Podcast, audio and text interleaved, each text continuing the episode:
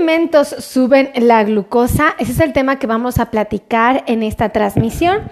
Así es que les voy a pedir a todos mis amigos que me ayuden a compartir. Compartan, compartan, compartan porque el, el tema está increíble. Y justamente les voy a decir qué alimentos van a ser los principales responsables del incremento de sus niveles de glucosa en la sangre. Así es que yo me voy a sentir muy agradecida si ustedes me ayudan a compartir. Vamos a empezar a hablar de esos alimentos porque resulta que muchas de las personas que viven con diabetes tienen un problema muy delicado. Es decir, no saben exactamente de lo que están comiendo, qué es lo que está haciendo que sus niveles de glucosa se eleven. Y por eso es que dije, voy a hablarles a mis amigos acerca de esos alimentos. Déjenme decirles que existe una condición que se llama sistema de equivalentes o intercambios, que es un método didáctico que utilizamos para eh, hacer elecciones y composiciones de las comidas.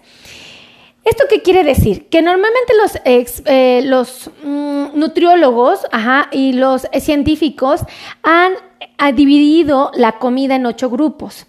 Cada grupo de alimentos proporciona la ración o intercambio de una cantidad similar tanto en calorías como en, en, carbohidratos, como en proteínas o grasas. ¿Esto qué quiere decir, amigos?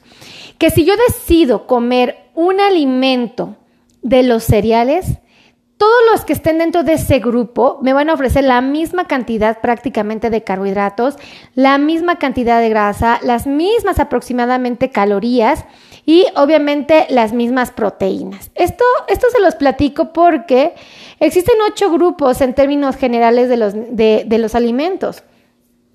Es decir, todos los alimentos en general los científicos dijeron, vamos a agruparlos, vamos a meterlos a estos grupos. Existe el grupo A, el grupo B, el grupo C, el grupo D, y cada grupo le vamos a poner un nombre. Esto lo hicieron para que si nosotros nos aburrimos del pan y queremos comer otra cosa que sea similar al pan, lo podamos hacer. Por ejemplo, la tortilla. Si yo ya me aburrí de la manzana y quiero cambiarla por otra fruta que sea la guayaba, lo puedo hacer.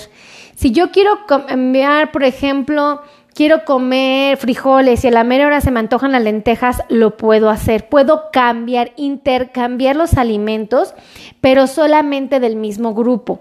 Por eso es que ustedes tienen que aprender esta información porque les va a ayudar a entender específicamente qué de lo que están comiendo inocentemente les está subiendo su azúcar. Vamos a hablar, fíjense. Voy a hablarles de estos ocho grupos. El primer grupo de alimentos que puede de alguna manera subir sus niveles de glucosa y que ustedes desconocen son los cereales. Los cereales no son estas cajitas de colores que venden en los centros comerciales y que se preparan con leche y luego les ponemos plátano. No, no hablo de estos cereales, hablo de los cereales reales, de los cereales auténticos, de estos alimentos que se hicieron por harinas eh, de, cereal, eh, eh, de cereales, ya sea de trigo, de centeno, cebada, avena, arroz, sargo, maíz. Ejemplo, si yo me como una tortilla, pues la tortilla se elaboró de maíz, ¿no? De un, de un grano de, de, maíz, se hizo la harina y entonces yo me hice las tortillas. Bueno, estos son los cereales, amigos. Déjenme decirles que los cereales son muy importantes y tengo que admitir que los comemos la mayor parte de las personas porque son la base de la alimentación humana, no porque sean muy importantes, eh, sino porque son de amplio consumo a nivel internacional y participan prácticamente en la dieta diaria de todos y cada una de las personas. Ajá.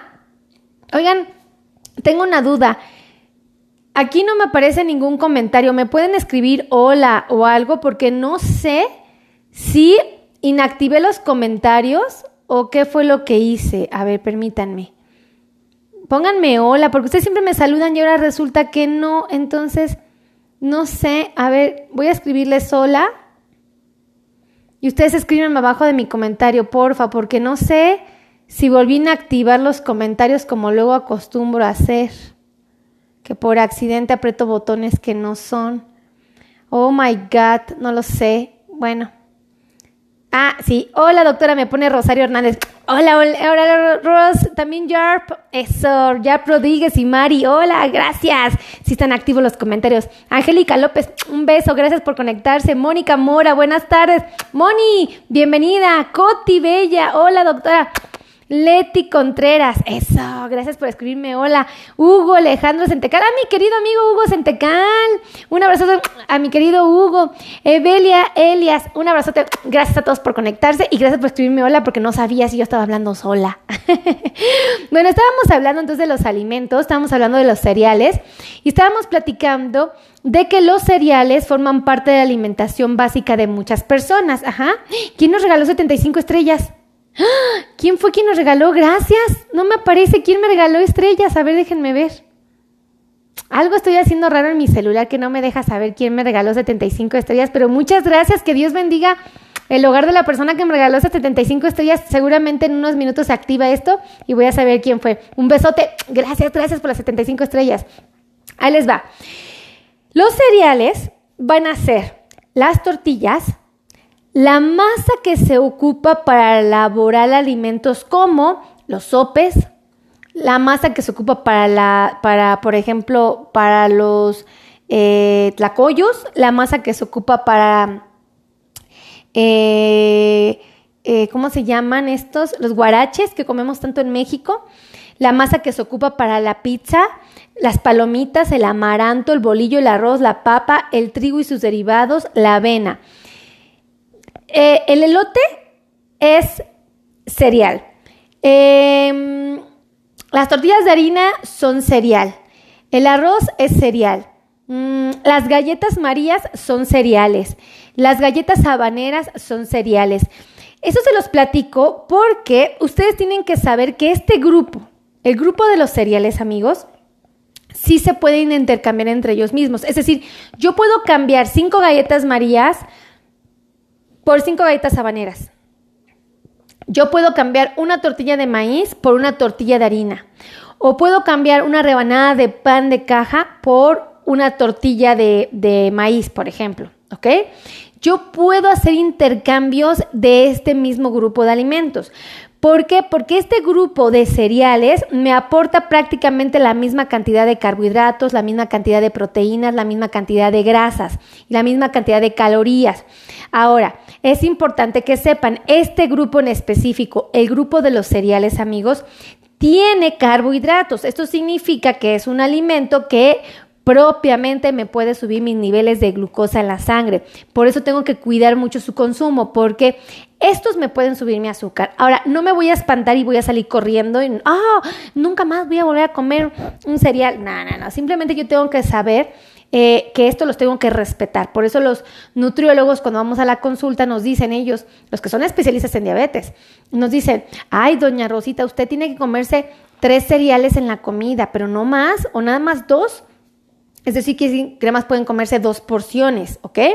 Ahora, eh, ¿qué, les va a ofrecer el cereal? ¿Por qué es tan valioso? ¿Por qué es tan importante en la dieta de una persona que vive con diabetes? Si sabemos que tiene azúcar, o sea, no me cuadra, doctora, ¿por qué lo recomienda? Ah, porque una nos ofrece almidón, ¿ok? Un carbohidrato. Dos, nos ofrece proteínas. Tres, nos ofrecen ácidos grasos no saturados.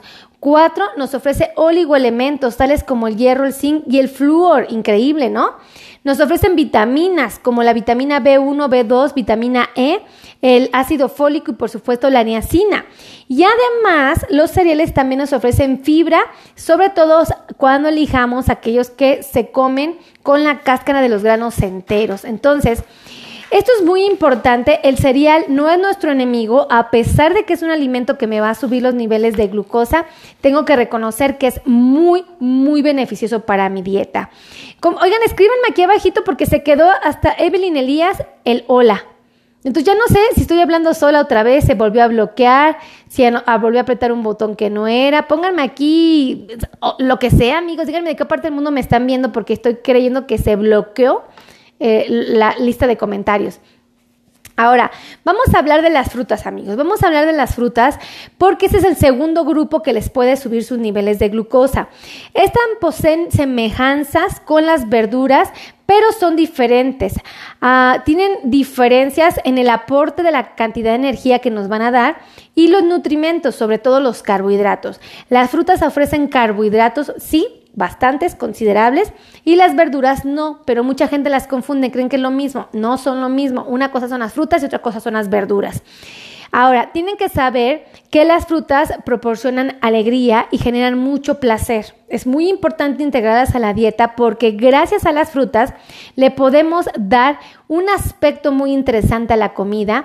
Esta variedad de colores que nos ofrece es increíble y muchísimas formas también. Entonces, esto a mí en lo personal hace que sea una, un alimento muy atractivo para el paladar. Oigan, si me están viendo o me están dando el avión, ¿eh? Ya caché que me están dando el avión. Creo que nada más yo estoy solita. Porque no los puedo ver, amigos. No sé si me, si me están viendo o no. No sé si. Pónganme aquí, si las veo, doctora. Dice, dice, ¿qué puedo tomar cuando tengo alta el azúcar? Bueno, pues primero lo que hay que hacer es tener una dieta adecuada. Lo segundo, hay medicamentos que te pueden ayudar a bajar la glucosa, claro que sí. Ah, miren, ya me están escribiendo, ahora sí les creo. Dice, Beri Bayón, 75 estrellas de Perú. Eso, ¿fue Bari? Un beso a Bari, porque Bari nos regaló 75 estrellas. Ah, sí, dice que Bari Bayón fue quien nos regaló las 75 estrellas. Bari, un besote, gracias por regalarnos 75 estrellas, las valoro muchísimo. Ahora sí, miren, como que anda fallando, yo creo, la plataforma de Facebook, porque Aquí me marca todo, pero a destiempo. Bueno, pero bueno, estamos platicando de las frutas. La fruta, cuando está bien cosechada, como, eh, con el grado de madurez adecuado, contiene muchas vitaminas y muchos minerales, amigos. Por eso es tan útil en la dieta. Además de que es imprescindible para los oligoelementos. Déjenme decirles que las frutas sí nos van a subir los niveles de glucosa y esto es porque se digieren con mucha facilidad. Dos, el cuerpo las absorbe. Los carbohidratos se, suben, o más bien suben de una manera rapidísima los niveles de glucosa. Y la fibra que contienen es excelente para la salud. Por esa razón es que es tan valiosa la fruta.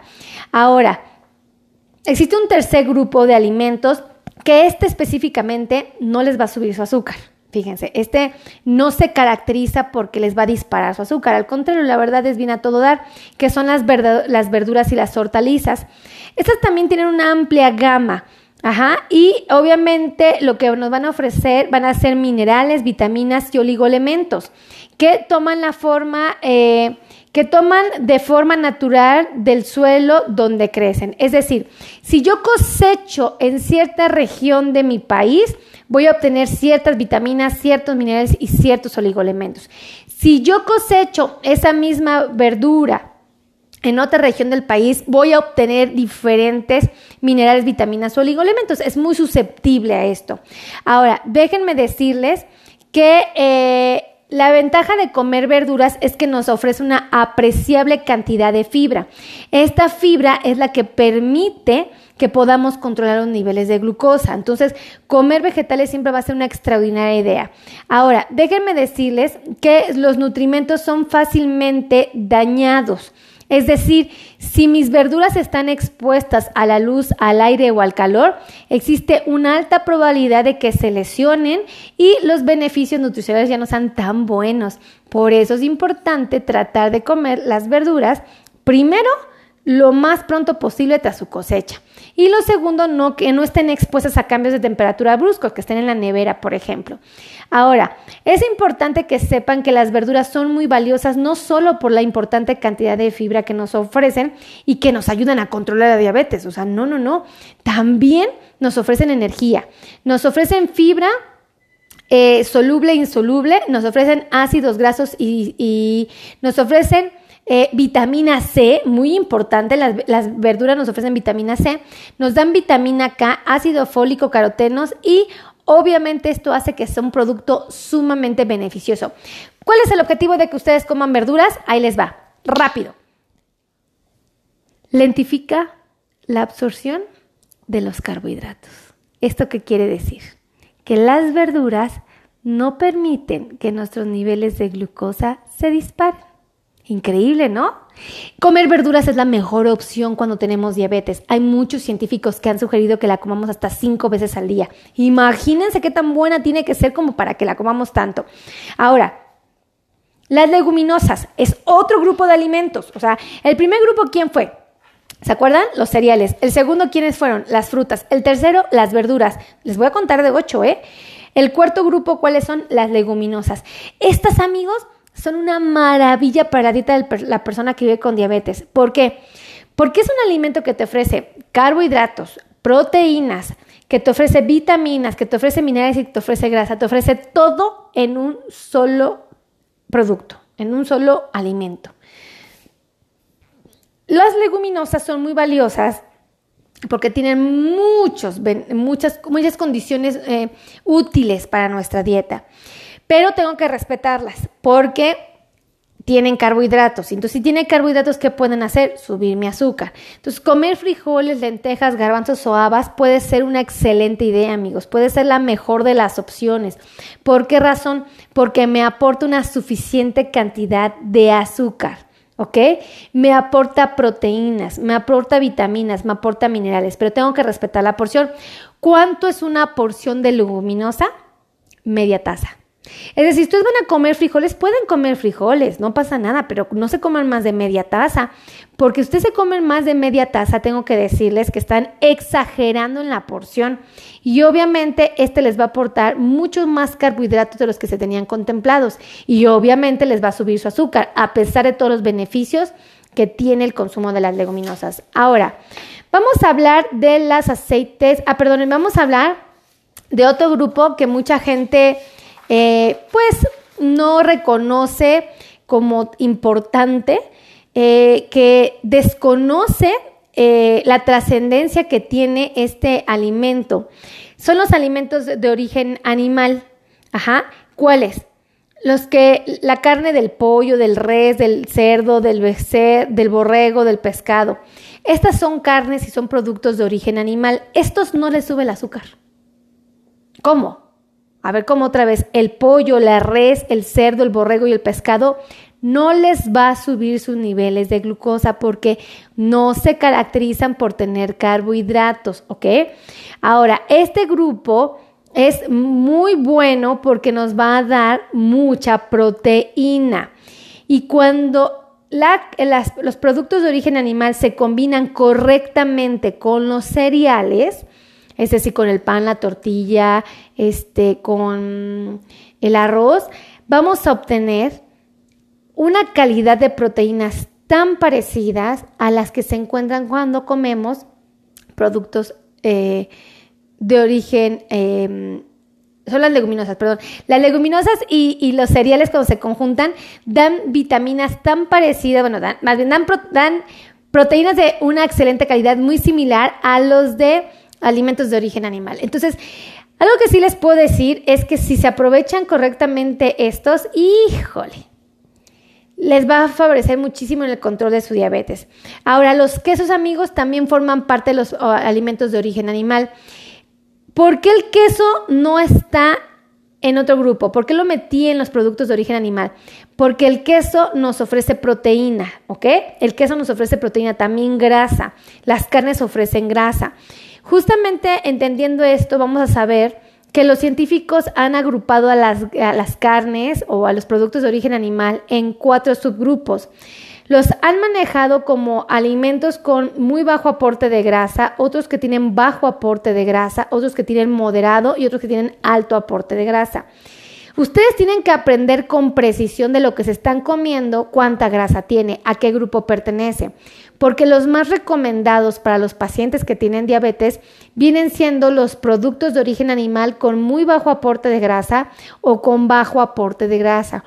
Los de moderado y los de alto aporte de grasa no es que sean malos, pero no son la mejor opción para nosotros. Ahora, ¿qué, eh, nutrimentos nos aporta? El comer productos de origen animal. ¿Qué beneficios vamos a obtener? Bueno, ahí les va. Si ustedes comen apropiadamente esto, van a obtener eh, proteínas de, eh, mm, en grandes cantidades y de alto valor biológico. Van a, van a, recibir grasas principalmente saturadas y poliinsaturadas de los tejidos animales. Las necesitamos sí, pero en, porciones adecuadas. Vamos a obtener ácidos grasos esenciales, vamos a tener los, ácidos grasos omega 3, vamos a tener los ácidos grasos omega 6, importantes para el desarrollo y el eh, para el desarrollo y para el sistema neurológico. Además, vamos a obtener hierro altamente absorbible porque contiene mioglobina. Fíjense qué importante es comer productos de origen animal porque voy a obtener hierro hierro, hierro altamente absorbible. Además voy a obtener zinc y voy a obtener vitaminas eh, del complejo B, tales como la vitamina B1, B2, B6 y B12. Y voy a también obtener bases azufradas. Por eso es buena opción el consumo de los productos de origen animal cuando tenemos diabetes, porque son muchos los beneficios que voy a obtener. Ahora, vamos a hablar de otro grupo que también les va a subir el azúcar. Hasta ahorita los que les pueden subir el azúcar son el grupo de los cereales, el grupo de las frutas y ahorita este tercer grupo, las leguminosas, porque tienen carbohidratos. ¿Y cuál otro grupo nos puede subir el azúcar? El grupo de la leche, los lácteos. Específicamente, amigos, la leche y el yogurt. Estos dos en específico tienen carbohidratos, es decir, tienen azúcar. El que ustedes compren una leche light no significa que están comprando una leche que tiene menos azúcar. ¿Ok? Es una leche que tiene la misma cantidad de azúcar que una, un vaso de leche normal. ¿Cuál es la diferencia? Que tiene menos grasa si la escogen light. ¿Ok? Entonces, eso es importante que ustedes lo sepan para que no se tomen los vasos de leche gigantes creyendo que no les va a subir su azúcar. Claro que se las va a subir porque la leche tiene azúcar, ¿ok? Ahora, eh, tengo que decirles que podría ser, eh, la leche podría estar incluida en los productos de origen animal, pero su característica principal es que nos ofrece un importante número de carbohidratos, a diferencia de los productos de origen animal que no nos ofrecen carbohidratos, no se caracterizan por eso, nos ofrecen proteínas. Por eso es que los separamos y no los dejamos en, los productos de origen animal, sino que los metimos en un grupo solitos a ellos. Ahora, cuando la lactasa se fermenta en el tracto digestivo genera gases y va a producir flatulencia, inflamación y dolor abdominal. Esto es muy común que suceda en las personas que son intolerantes a la lactosa. Entonces, bueno, pues aquellos que seamos intolerantes, pues vamos a evitar su consumo, no pasa nada. Ahora, este grupo está compuesto, o sea, las leches están compuestos, o dónde va, ¿cuáles son los productos que son considerados leches? La leche, el yogur, las preparaciones de leche fermentada como son el yacul, el soful, el chamito, los quesos petit, sweet como son el danonino, el chiquitín, el jocó que también es considerado leche, la leche evaporada, la leche condensada, la leche en polvo y la leche endulzada.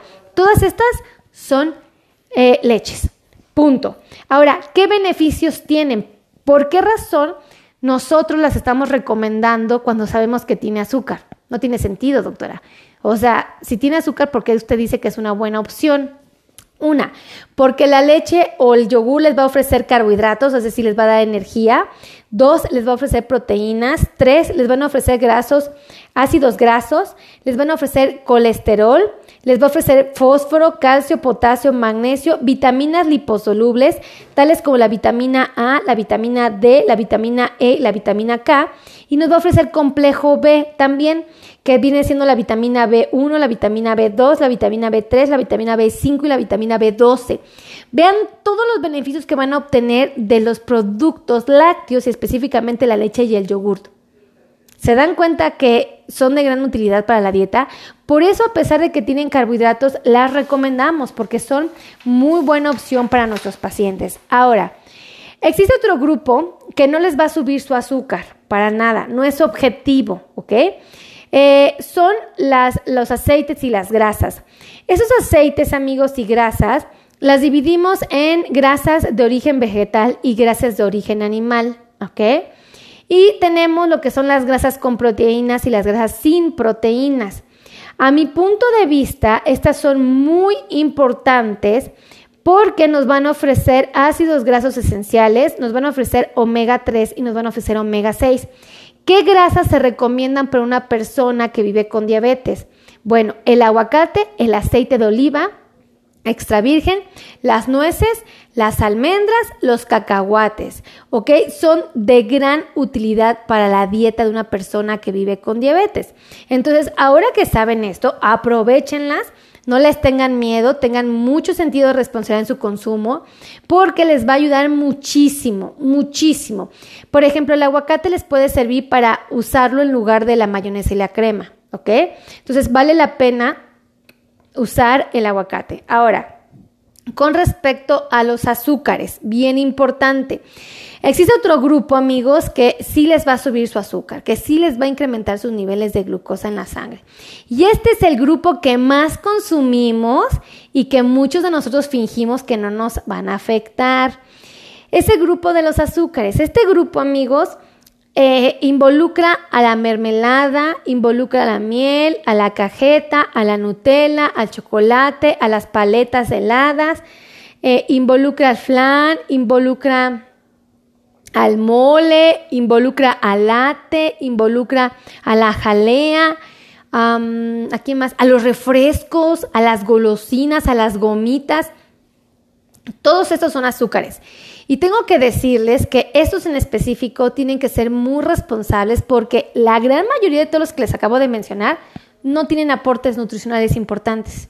Dicen que la miel, ¿no? Porque tiene vitaminas y minerales, pero así, así nos ofrece. Nada de vitaminas, nada de minerales, solamente carbohidratos. Entonces yo digo, mi paciente se, endulza su café con miel que porque dice que esto le va a ayudar a controlar su diabetes y que aparte le ofrece vitaminas. Y yo, no, doña Rosita, no sea inocente, sí le ofrece, pero es casi nada. Todo lo que le está ofreciendo la miel es pura azúcar y le va a disparar su glucosa en la sangre. ¡Ah! Fuerte lo que les acabo de decir, ¿verdad? Muy intenso. Pero pues es la realidad, amigos, es la realidad. Por eso les digo, eviten el consumo de miel o de azúcar de mesa, ¿eh? Es terrible, es terrible, es terrible. No lo podemos hacer los pacientes que viven con diabetes. Definitivamente no es opción para nosotros. Ahora, yo sí que les voy a pedir, si ustedes están preocupados por saber específicamente qué alimento les está subiendo la glucosa, yo los invito a que agarren una hoja y piquen su dedo antes de comer antes de desayunar o antes de cenar. Agarren su dedito, píquense, anoten una libreta. Y van a decir, ah, mire, antes de desayunar, doctora, tenía mi azúcar en 122. ¿Y qué desayuné? Ah, pues me comí eh, dos sándwiches, ¿no? Ah, esos sándwiches que tenían. Ah, tenían pollo, eh, tenían aguacate, tenían jitomate, arroz de cebolla, lechuga y queso panela. Ah, muy bien. Perfecto. ¿Cómo te salió tu azúcar? Pues bien, fíjese que me fue bien porque como me fue ese ejercicio en la mañana, pues creo que salió bien. Ah, qué bueno. Bueno, ¿qué pasaría si este paciente, en, eh, lugar de prepararse dos sándwiches de un pan de buena calidad, hubiera elegido dos sándwiches de un pan gigante de panadería, o, hubieran sido cuernitos, por ejemplo, dos cuernitos, ¿no? Y el paciente, en lugar de ponerle aguacate, le pone mayonesa. En lugar de ponerle pollo, decide hacerlo de jamón. En lugar de ponerle jitomate y arroz de cebolla, decide ponerle... ¿Qué le ponen así intrépido? Este... Mm, no sé. Bueno, hay pacientes que me ha tocado ver que le ponen, por ejemplo, eh, tocino, ¿no? Ah, y queso, queso amarillo. En lugar de panela le ponen queso amarillo. Este, y em, no sé, y en lugar de tomar agua natural, se toman un vaso de refresco. Híjole, créanme que todas esas decisiones que tomó el paciente fueron erróneas, las segundas, porque el pan que eligió fue de mala calidad, eh, la proteína que eligió fue de mala calidad, eh, la grasa que eligió fue de mala calidad, este, eh, no le puso vegetales y tomó una soda llena de carbohidratos. ¿Qué, es, ¿Qué espero yo que suceda ante una cosa así? ¿Qué se imaginan? Pues que obviamente sus niveles de glucosa van a estar elevados. Entonces, ¿cómo pueden ustedes saber que eligieron correctamente algo o no? Pues fácil, piquen su dedo antes de desayunar, antes de comer, antes de cenar y dos horas después vuélvanselo a picar. Si por alguna razón sus niveles de glucosa dos horas después de haber empezado a comer está por arriba de 180, tomaron malas decisiones. Es bien fácil de identificar. Así es que ahora que ya saben esto, por favor, compartan, compartan, compartan. Compartan esa transmisión con todos mis amigos que están allá en Estados Unidos, con mis latinos que están allá. Si tú estás en Venezuela, comparte en Venezuela. Estás en Argentina, comparte en Argentina. Si estás en México, comparte en México. Si vives en Estados Unidos, ayúdame a compartir en Estados Unidos. Pero si tú tienes un familiar, un esposo, un amigo, un vecino en Estados Unidos, compárteselos allá, por favor. Aunque tú vivas en México, tú vivas en Guatemala, aunque tú vivas en Venezuela. Y te quiero pedir un favor. Te voy a dar los teléfonos donde puedes agendar una cita para que no me regañen. Rápido, rápido, porque me van a regañar. Teléfonos para agendar citas. 559001 1999. El otro teléfono, 5526 516107. Así es que, ahora que ya saben esta información, es que amigos, se me acaba la señal y es horrible. Que Diosito me los bendiga, me los cuide mucho, me los conserve y nos vemos después.